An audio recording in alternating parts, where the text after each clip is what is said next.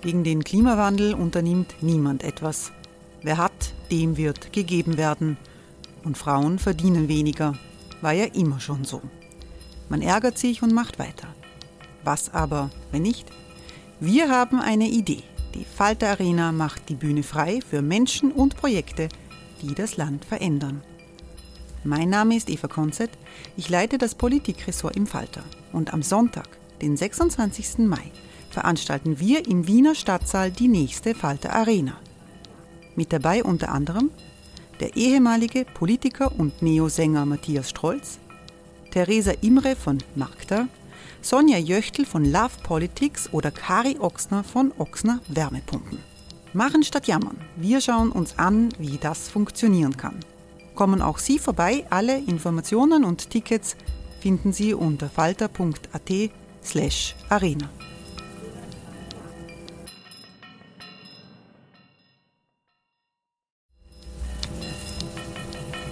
Falter Podcasts werden Many of us have those stubborn pounds that seem impossible to lose, no matter how good we eat or how hard we work out. My solution is PlushCare. PlushCare is a leading telehealth provider with doctors who are there for you day and night to partner with you in your weight loss journey. They can prescribe FDA-approved weight loss medications like Wagovi and Zepbound for those who qualify. Plus, they accept most insurance plans. To get started, visit plushcare.com slash weight loss. That's plushcare.com slash weight loss. Werbung unterstützt.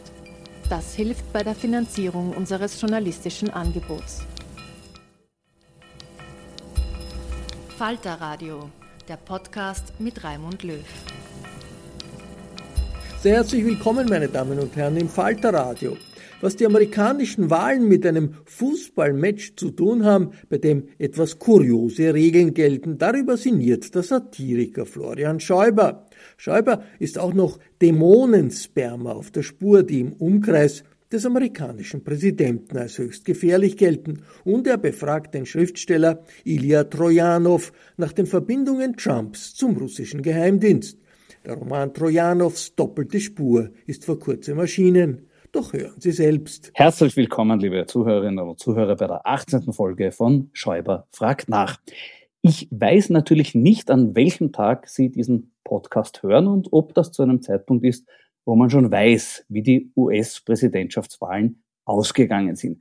Was dieses Ergebnis betrifft, gibt es diesmal sogar eine doppelte Ungewissheit. Nämlich nicht nur die Frage, wer wird gewinnen, sondern auch die Frage, wird der Verlierer das Ergebnis akzeptieren. Das ist eine ausgesprochen skurrile Situation. So wie wenn vor einem Fußball-WM-Finale die eine Mannschaft aufgrund der im Turnierverlauf gezeigten Leistungen klarer Favorit ist. Und dann sagt man, na, wann die das Finale gewinnen, heißt es aber noch lang nicht, dass die dann Weltmeister sind, weil man weiß ja nicht, ob die andere Mannschaft eine Niederlage überhaupt akzeptiert. Gut, wenn beim Fußball zwei Teams gegeneinander antreten, dann gewinnt immer das Team, das mehr Tore erzielt. Daraus könnte man vermeintlich logisch schließen, dass bei einer Wahl, bei der zwei Kandidaten gegeneinander antreten, der gewinnt, der mehr Stimmen erzielt. In den USA kommt man aber mit vermeintlicher Logik oft nicht weit. Dort ist es nicht so. Um beim Fußballbeispiel zu bleiben, in den USA wird das Spielfeld in 51 verschiedene Zonen aufgeteilt und entscheidend ist nicht, wer mehr Tore schießt, sondern wer aus mehr verschiedenen Spielzonen heraus Tore erzielt. So kann ein Team mit zwei aus verschiedenen Zonen erzielten Toren gewinnen gegen ein Team, das zehn Tore aus nur einer Spielzone herausgeschossen hat. So war es dann auch tatsächlich bei der letzten Präsidentenwahl. Da hat Donald Trump drei Millionen Tore weniger geschossen als seine Gegnerin und trotzdem gewonnen.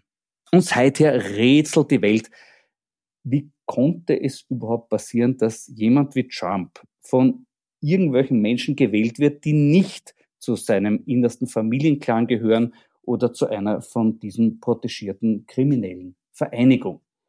Das hat in der Berichterstattung über die US-Wahl 2020 zu einem Phänomen geführt, das man beschreiben könnte als die neue Achtsamkeit der Trump-Versteher, Versteher. Also Leute, die mit moralischer Entrüstung fordern, dass man Unterstützer von Trump keinesfalls kritisieren oder gar diskriminieren darf, denn die wären letztlich alle Opfer.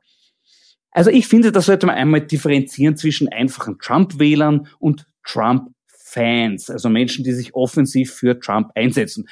Die gibt es ja auch außerhalb der USA, also nicht nur in russischen Trollfabriken, sondern auch in echt. Auch bei uns, Menschen, die sich beispielsweise im Profil ihrer Social-Media-Accounts als bedingungslose Trump-Unterstützer präsentieren. Ich glaube ehrlich gesagt nicht, dass diese Menschen deshalb oft diskriminiert werden. Also, wenn mir jemand auf der Straße begegnet, der sich das Wort Trottel auf die Stirn hat tätowieren lassen, dann denke ich mir ja eher, oh je, na geh, äh, was ist denn in dem sein Leben schiefgegangen? Der, der braucht vielleicht Hilfe. Bis zu einem gewissen Grad überkommt einem dieses Mitgefühl sogar bei Trump selber. Wenn er etwa so wie unlängst eine Ärztin lobt, die die These aufgestellt hat, dass viele Krankheiten durch Dämonensperma verursacht werden, dann ist das doch auch irgendwo ein zu Herzen gehender Schrei nach Liebe. Was ist im Leben dieses Mannes nur schiefgegangen? Bei den nicht offensiv für Trump kämpfenden Trump-Wählern habe ich auch keinen Impuls, die zu diskriminieren. Stattdessen eine mögliche Erklärung für ihr Wahlverhalten. Diese Erklärung habe ich in meinem Zeitungsarchiv gefunden. Eine Meldung aus der Tageszeitung Kurier vom 3. November 2006. Ich zitiere.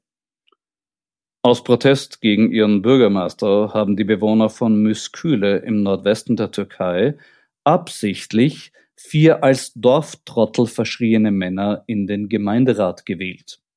Die Neopolitiker sind begeistert, aber heillos überfordert. Der Bürgermeister unternahm angesichts der Schmach einen Selbstmordversuch, schoss sich aber nur in den Arm. Ja, das erklärt, wie man auf die Idee kommt, Trump zu wählen. Es ist Protest gegen ein System, das man dadurch maximal demütigen will, so wie wenn man den Literaturnobelpreis an das amtliche Telefonbuch vergeben würde. Trump wurde nicht gewählt, obwohl er ein soziopathisches Kretin ist, sondern weil. Der dahinterstehende Gedanke lautet, Protest ist Protest ist Protest. Wer seine Wahlentscheidung konsequent nach diesem Prinzip ausrichtet, dem ist es letztlich vollkommen wurscht, ob er dafür seine Stimme Donald Trump, Pepe Grillo, Herbert Kickel, HC Strache, Kim Kardashian, Long Dong Silva, Felix Baumgartner, der Familie Putz oder einer alten Campingliege gibt. Ob das Wählen nach diesem Prinzip verantwortungsbewusst ist, Darüber lässt sich zweifelsohne streiten. Diskriminieren soll man diese Wähler aber nicht. Noch dazu, wo sie ohnehin schon massiv diskriminiert werden, nämlich von Donald Trump. Auf den Punkt gebracht hat er das mit seinem berühmten Zitat Ich könnte mitten auf der Fifth Avenue stehen und jemanden erschießen und würde dadurch keinen einzigen Wähler verlieren. Daraus kann man schließen, erstens, dass es sich bei dem Erschossenen um keinen Trump-Wähler handeln darf und zweitens, Trump hält seine Wähler für derartig verkommen und moralisch abgestumpft, dass die auch mit einem Mord keine Probleme hätten. Ärger kannst du diese Wähler kaum mehr diskriminieren. Ob einige von denen in den letzten Jahren da selber drauf gekommen sind, kann ich zum jetzigen Zeitpunkt nur mutmaßen. Ich erhebe auf jeden Fall mein Glas darauf mit einem speziellen Wein aus der Kiste der renommierten Weingüter Burgenland. Trump ist ja der Meinung, dass Österreicher im Wald leben und deshalb heute vom Weingut Ernst Triebaumer der Blaufränkisch Ried Oberer Wald. Prost. Ja, so macht es Freude, im Wald zu leben.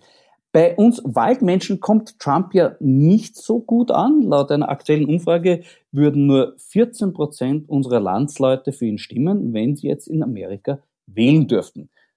Das ist übrigens der exakt gleiche Prozentsatz, auf den FPÖ und Team HC Strache in Umfragen derzeit gemeinsam kommen. Strache hat ja auch Trump unlängst alles Gute gewünscht. Und wer weiß, vielleicht hat Strache ihm dabei auch die geweihte eiförmige Messingschale empfohlen, die Strache laut Aussagen seines ehemaligen Leibwächters in der Unterhose trägt. Ich könnte mir vorstellen, dass die auch vor Dämonensperma schützt. Noch massivere Unterstützung in Form eines Aufrufs zu seiner Wiederwahl bekam Trump von Viktor Orban. Das überrascht nicht. Trump hatte gesagt, Orban ist wahrscheinlich wie ich. Und das ist eine höchst beachtliche Aussage.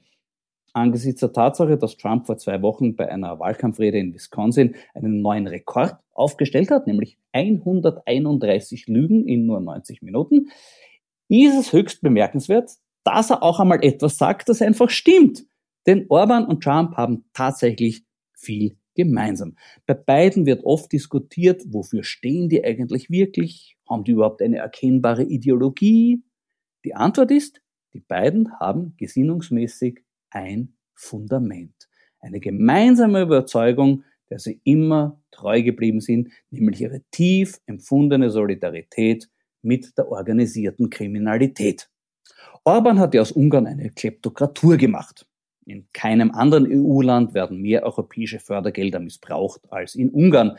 Viele dieser ergaunerten Mittel landen im unmittelbaren familiären Umfeld Orbans. Die vergleichbaren Aktivitäten von Trump wurden bislang vielleicht noch zu wenig gewürdigt. Man kann sie aber jetzt in konzentrierter Form einfach nachlesen und das sogar auf literarischem Niveau. Doppelte Spur heißt dieses Buch und sein Autor ist mein heutiger Gesprächsgast, nämlich der Schriftsteller Ilya Trojanov. Guten Tag, Herr Trojanov. Schönen guten Tag. Herr Trojanov, in Ihrem Buch Doppelte Spur geht es um Donald Trump und Wladimir Putin und ihre Verstrickungen im Netzwerk der organisierten Kriminalität. Am Beginn steht der Satz, alles in diesem Roman ist wahr oder wahrscheinlich. Ich wünschte, das wäre ein literarischer Kunstgriff von Ihnen, aber ich fürchte, es ist die reine Wahrheit, oder? Es ist erstmal die Provokation an Sie als Leser, dass Sie mir das nicht abnehmen. Und das hat auch funktioniert. Ich habe sehr viele Zuschriften bekommen von Leuten, die gesagt haben, okay, was will er mir da erzählen? Also haben sie selber ein bisschen recherchiert und waren dann ziemlich schockiert, dass man tatsächlich vieles äh, im Internet überprüfen kann, natürlich nur stichprobenmäßig. Aber das war eigentlich die, die Absicht zu sagen, es ist erstaunlich viel, was an Schweinereien uns bekannt ist, was wir aber entweder nicht im vollen Umfang wahrnehmen oder, was vielleicht schlimmer ist, woran wir uns gewöhnt haben. Es gibt ja so eine Art Abstumpfung durch eine zunehmende Verrohung, moralisch-ethische, wie immer man es nennen mag, Verwahrlosung des öffentlichen Raums äh, oder der wirtschaftlichen Umgangsform, an die wir uns als Menschen einfach gewöhnen. Ist das nicht speziell beim Thema Trump auch schwierig, weil quasi im Tagesrhythmus neue Horrormeldungen kommen, teilweise ganz schlimme Sachen, teilweise einfach unfassbar skurrile Dinge. Ich habe vorhin erwähnt, dass er eine Ärztin gelobt hat, die vor Dämonensperma gewarnt hat. Ist da nicht an sich die Gefahr sehr groß, dass Menschen einfach abschalten und sagen, äh, irgendwann steige ich aus und, und glaubt das einfach nicht mehr?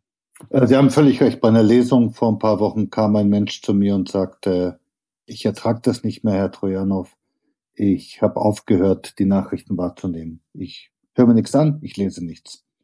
Ich verstehe das äh, psychologisch völlig, aber es ist trotzdem eine fatale Reaktion auf Entwicklungen weltweit, die uns zunehmend einfach ähm, überlasten. Es ist ja ein Nebeneinander von Phänomenen wie eine enorme Zunahme von sozialer Ungleichheit, eine immer häufiger vorkommende ökologische Katastrophenwarnung, Pandemie jetzt, ähm, Oligarchisierung, innereuropäische Probleme. Das heißt, die Frage ist schon irgendwann mal, inwieweit reagiert der Bürger, die Bürgerin auf diese sich intensivierenden Zumutungen mit noch mehr politischer Apathie, was natürlich kontraproduktiv wäre. Ja, mir scheint es umso wichtiger, da dagegen zu halten und was Sie eben genau tun mit diesem Buch. Sie haben ja recherchiert einfach auch sehr viel. Der Ich-Erzähler ist ein Investigativjournalist, der auch ihren Namen trägt. Ist das so, weil Sie für das Schreiben dieses Buches selber in die Rolle eines Investigativjournalisten geschlüpft sind? Na, mir war wichtig zu reflektieren, was macht eigentlich den investigativen Journalisten aus und wie sehr ähnelt ein solcher einem Romancier oder aber auch nicht. Das heißt, dass ich in so einer Art ähm, Doppelbelichtung unsere jeweiligen Berufe durch die Namensgleichheit mitreflektiere in einem Roman. Warum haben Sie überhaupt die Romanform gewählt? Naja, weil man ja nur im Roman äh, auf einer sogenannten Metaebene darüber nachdenken kann, was macht eigentlich die Gegenwart mit uns im Sinne von, wie ist Wahrheit überhaupt noch möglich, wie wird sie verhandelt, Wie sind wir aufgespannt zwischen zu viel Information, was ja inzwischen ein Fachwort hat, Overinformation, und Intransparenz, was viele Verstrickungen betrifft, vor allem im Finanzwesen. All diese Entwicklungen, die die Konfusion im Internet, aber gleichzeitig auch die Manipulation, äh, Schlagwörter wie zum Beispiel Verschwörungstheorie oder Fake News. In einem Sachbuch kann man die quasi nur abbilden.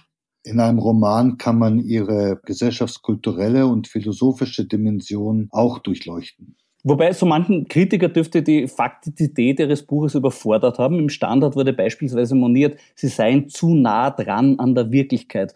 Ist das für Sie eine Kritik oder ein Kompliment? Ich musste sehr lachen, weil offensichtlich der Rezensent äh, zum Beispiel die großen realistischen Romane des 19. Jahrhunderts nicht gelesen hat und offensichtlich auch nie gehört hat von einem Genre namens dokumentarischer Roman, das im 19. Jahrhundert äh, wirklich eine Blütezeit hatte.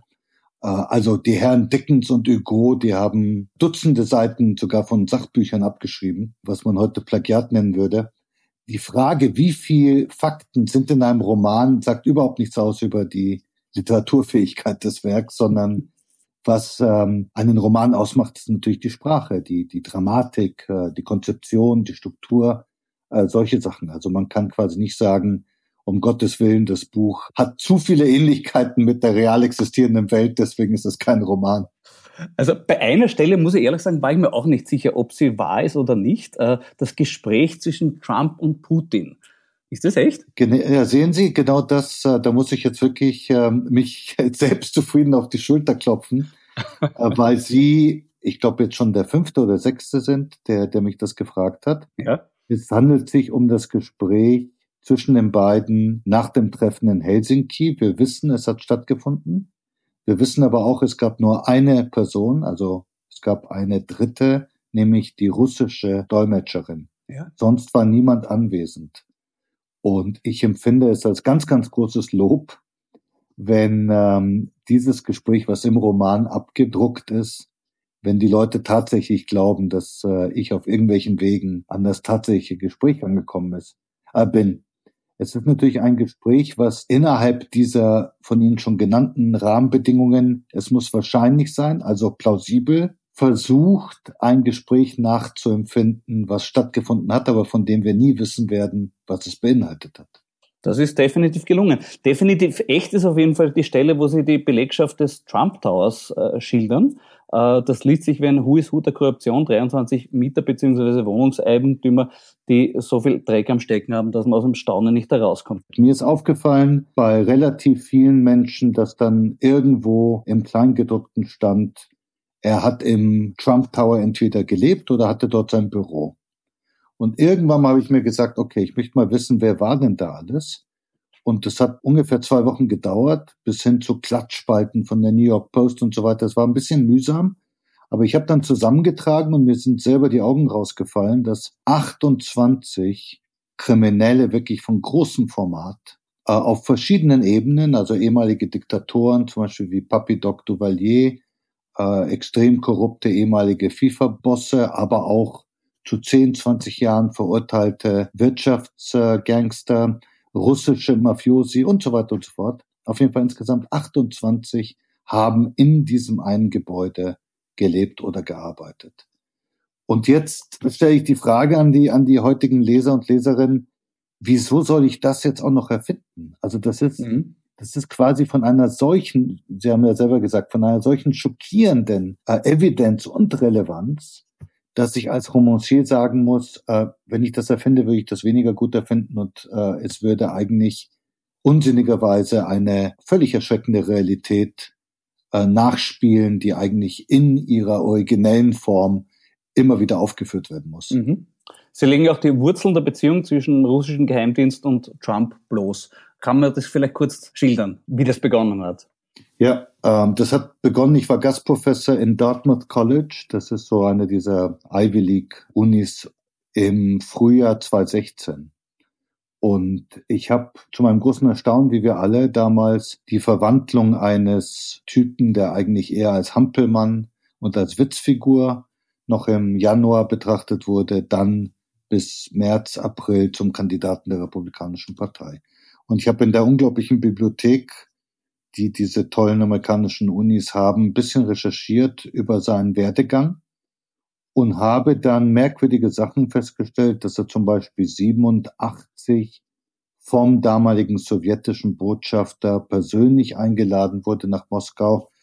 Und da ich ja viele Jahre lang mich mit den Archiven der bulgarischen Staatssicherheit und dadurch notgedrungen auch mit dem KGB beschäftigt habe, kam mir da manches Spanisch vor. Und ich habe einfach begonnen, dann genauer zu recherchieren, habe dann rausgefunden, dass Kollegen in Tschechien zum Beispiel festgestellt haben, dass der tschechische kommunistische Geheimdienst schon in den 70er Jahren sich mit Trump beschäftigt hat, als er eine Tschechin geheiratet hat, seine erste Frau, Ivana, und so weiter und so fort. Und das eine führte zum zweiten, dritten, vierten, fünften, so dass ich relativ klar beweisen konnte, dass es da sehr enge Beziehungen gibt. Diese engen Beziehungen bedeuten natürlich keineswegs, weil ich ja im ganzen Roman alles vermeide, was auch nur im entferntesten spekulativ sein könnte, also in Richtung Verschwörungstheorie gehen könnte, bedeuten keineswegs, dass er ein Agent war. Aber es bedeutet natürlich, dass man sich kannte und es erklärt vielleicht, wieso ab den 90er Jahren enorme Summen russischen Geldes, was auch bewiesen ist, in verschiedene Unternehmen von Donald Trump gegangen sind, angefangen mit den Casinos in Atlantic City über später dann verschiedene Großbauten, zum Beispiel der Toronto Tower, der, der mit äh, russischen Oligarchen zusammen äh, oder Soho Tower auch, äh, bis hin dann zu Golfclubs, die äh, teilweise Cash bezahlt wurden, äh, was sehr erstaunlich ist, bis hin zu Immobilien auf Palm Beach, die für Rekordsummen weggegangen sind, obwohl die russischen Oligarchenkäufer sie nie gesehen haben. Also es gibt eine wirklich lange Liste von merkwürdigen Geschäften zwischen russischem oligarchischem Geld und Donald Trump.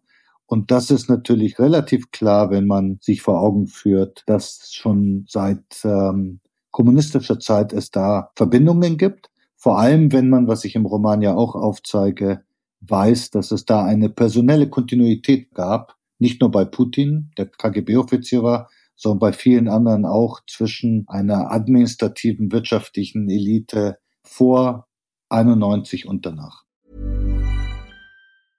Hiring for your small business? If you're not looking for professionals on LinkedIn, you're looking in the wrong place. That's like looking for your car keys in a fish tank.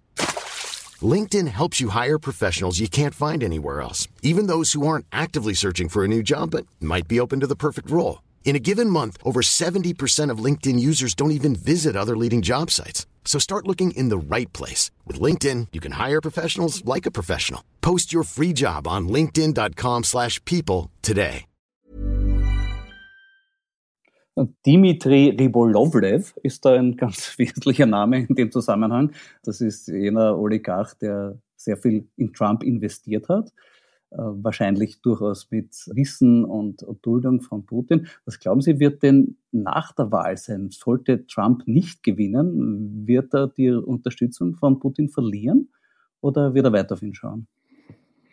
Also ich glaube, das hängt von sehr vielen Faktoren ab, die man jetzt präzise sich anschauen muss. Ähm, erster Faktor ist, wird er entschieden verlieren? Also wird er so klar verlieren, dass das Establishment sich von ihm trennt? Denn ich glaube, man darf jetzt nicht den Fehler machen, die amerikanische Politik wie ein Shakespeare-Stück zu betrachten und tatsächlich an die Allmacht der Hauptfigur zu glauben, sondern er ist, das ist übrigens ja auch von einer Reihe von, von großartigen amerikanischen Recherchebüchern ist es ähm, umfassend dargestellt worden. Er ist ja von einer Vielzahl der Megareichen, der Milliardäre unterstützt worden, ähm, die ja dann auch belohnt wurden mit einer unfassbaren Steuerreform, die vor allem die, die obersten 0,1 Prozent befriedigt hat. Das heißt, diese Leute werden unter Umständen ihn schnell fallen lassen. Wenn das geschieht, ist die Frage, wird er irgendwas verhandeln, dass die verschiedenen Leichen in seinem Keller nicht ausgegraben werden? Das heißt, eine Art Immunität. Ich kenne mich nicht gut genug aus, ob er sich selber für alle Zeiten ein Pardon, also ein Gnadenakt ausstellen kann. Mhm.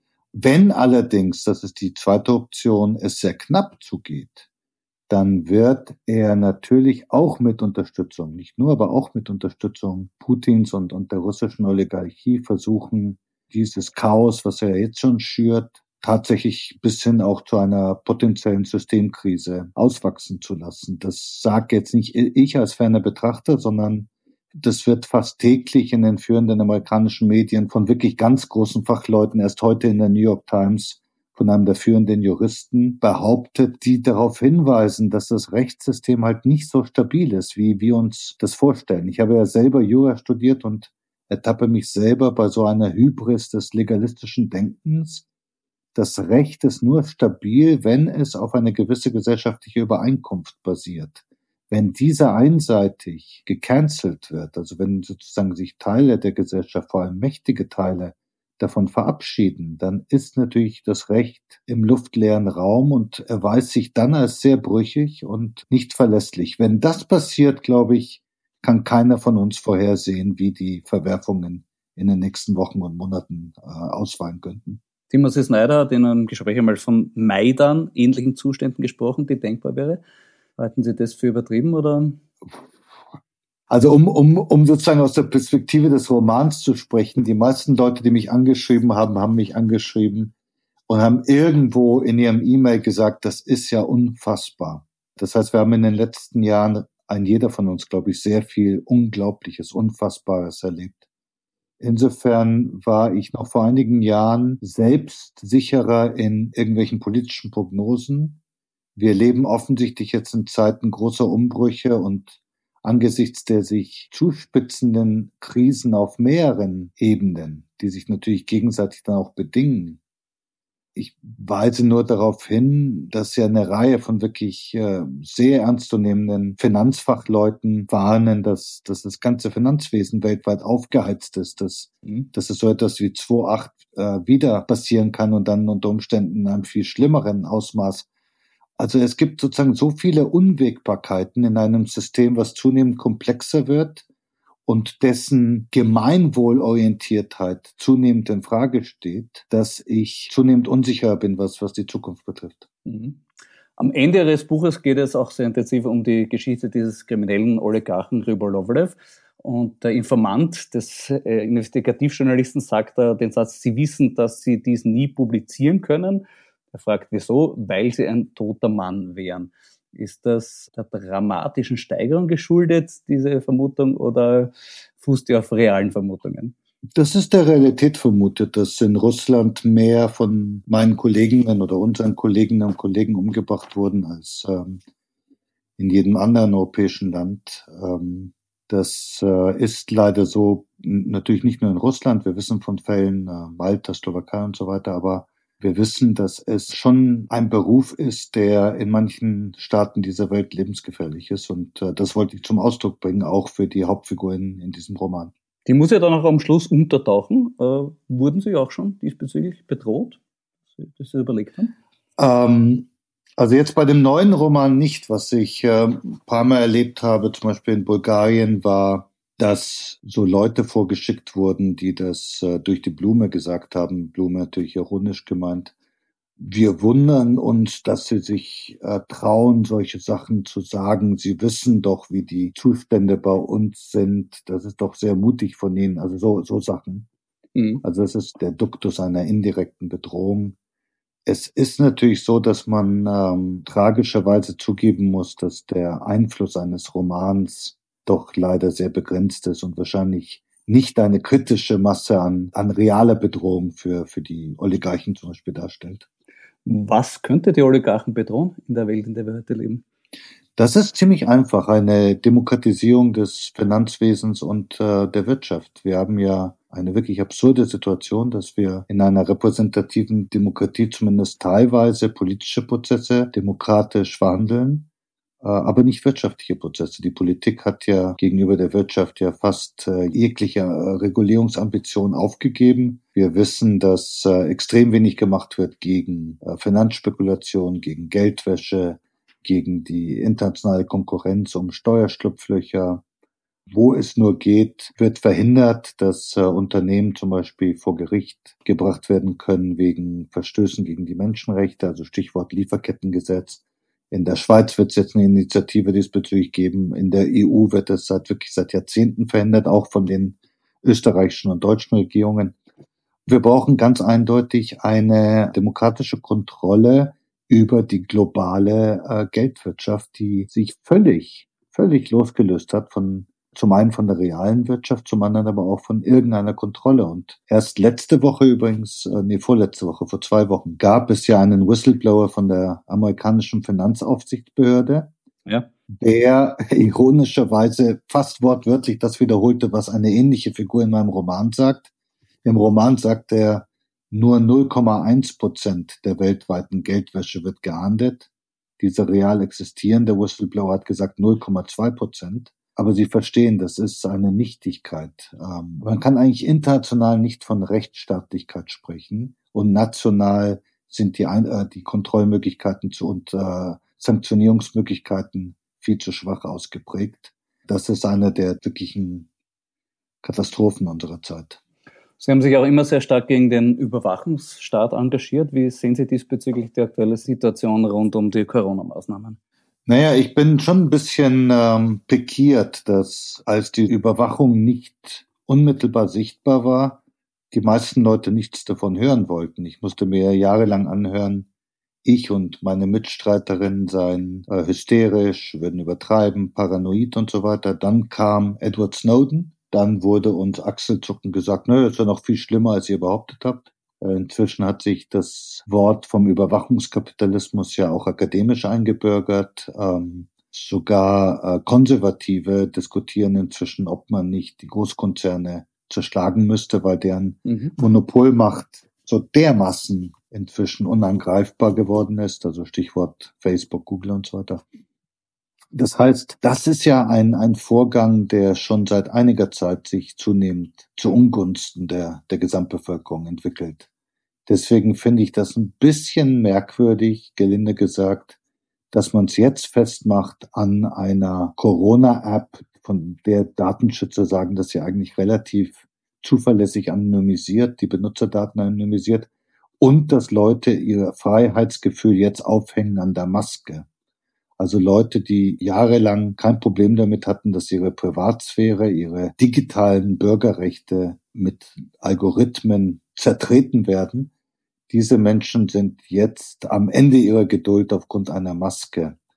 Das ähm, finde ich nicht nur schwer zu verstehen, sondern ich finde, wir sollten sehr intensiv darüber nachdenken, wieso das so ist. Denn offensichtlich sind unsere menschlichen Instinkte, unsere Empfindungen nicht mehr geeignet für diese Komplexität des, des digitalisierten, von Algorithmus äh, und anderen für uns schwer verständlichen Instrumenten regulierten Systems. Das heißt, wir reagieren quasi mit analogen Emotionen auf hochgradig komplexen digitalen Sachverhalten und haben deswegen auch kein Freiheitsgefühl mehr. Und wir empfinden uns bedroht von etwas wie eine Maske, was vergleichsweise harmlos ist in seiner Einschränkung gegenüber der Tatsache, dass der Staat und oder die Großkonzerne eigentlich fast alles über sie wissen, teilweise vielleicht sogar aufgrund einer sehr intelligenten Analyse ihres äh, Surf, Kommunikations- und Kaufverhaltens vielleicht sogar mehr über sie wissen, als sie selbst über sich wissen. Und das ist äh, leider keine Übertreibung.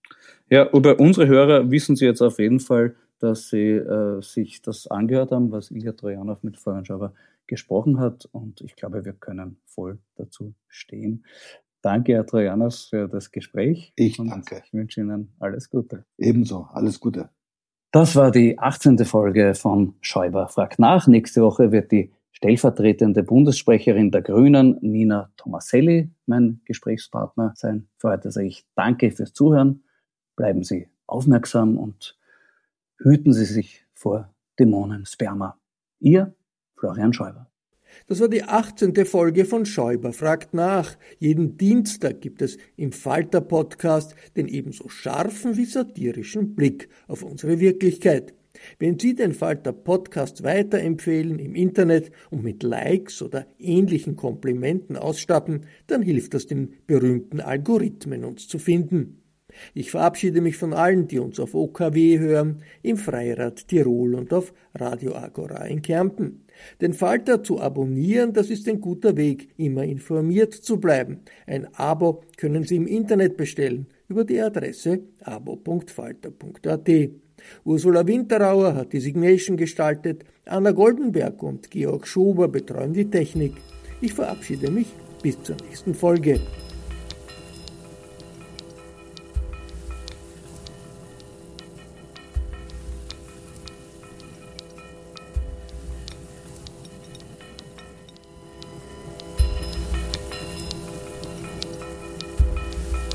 Sie hörten das Falterradio, den Podcast mit Raimund Löw.